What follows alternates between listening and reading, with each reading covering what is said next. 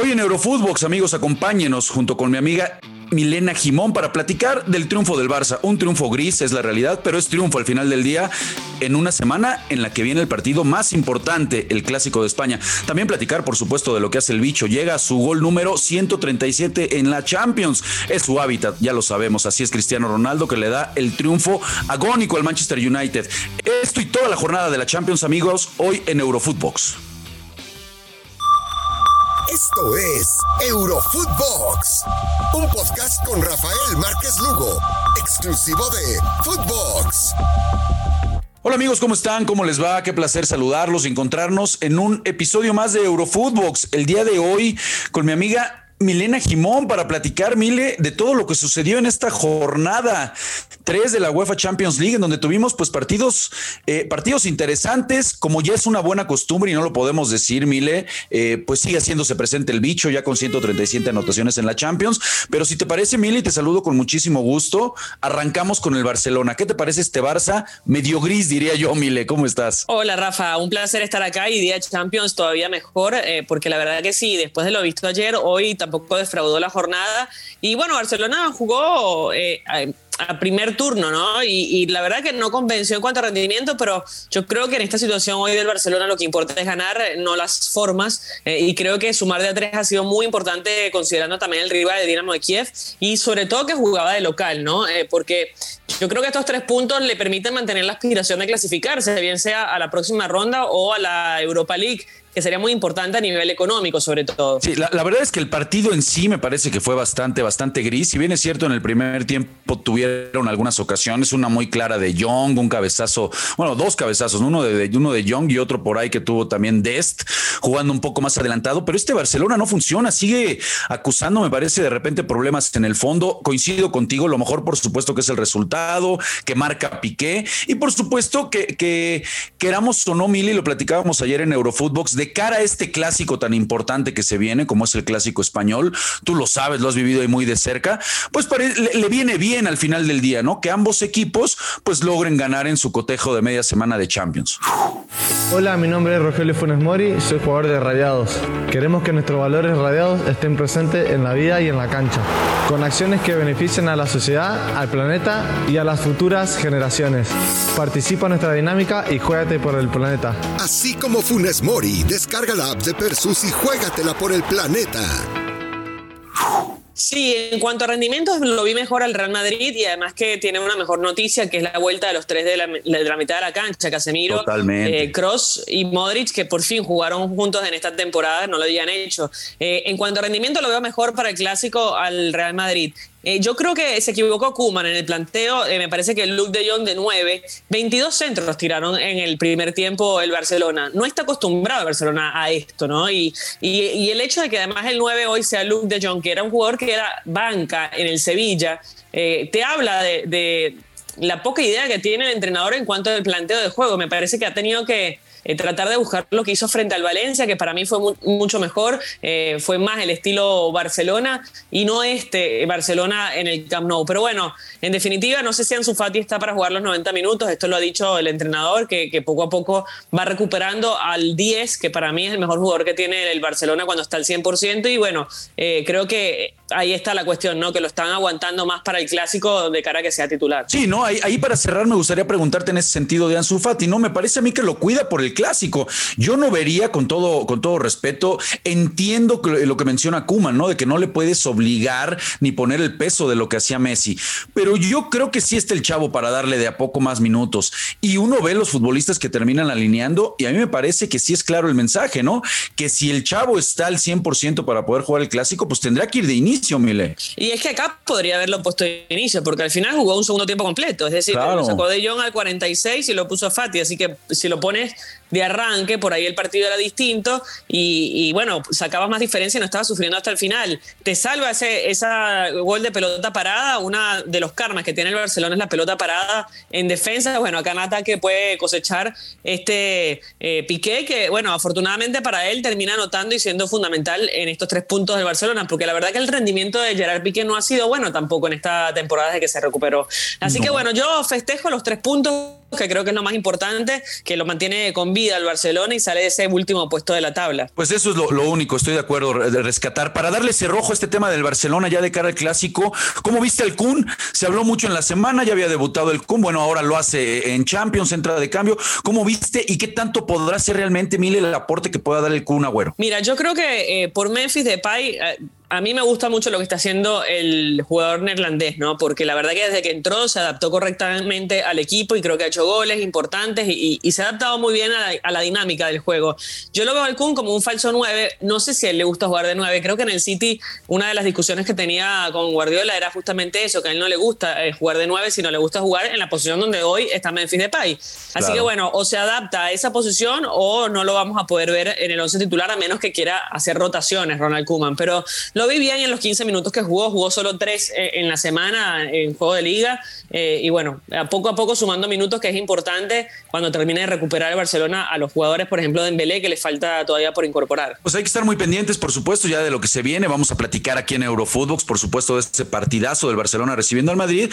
Y ahora, si te parece, Mile, para platicar de lo que sucede con el Manchester United, porque yo creo que Solskjaer le, le tiene que dar algo del contrato al bicho, ¿eh?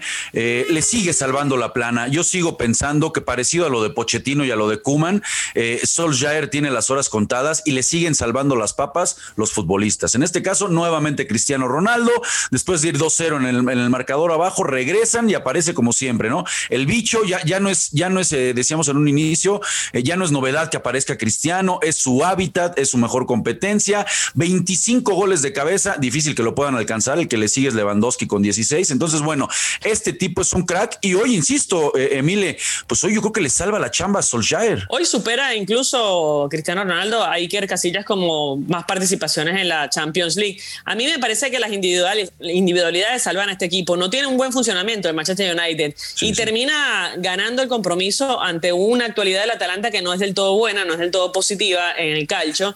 Y la verdad que la gana quizás también por por, por esa individualidad que, bien mencionabas, ¿no? Porque Atalanta hizo un mucho mejor primer tiempo. Eh, la intención del Atalanta fue atacar, la intención del Manchester United era contragolpear.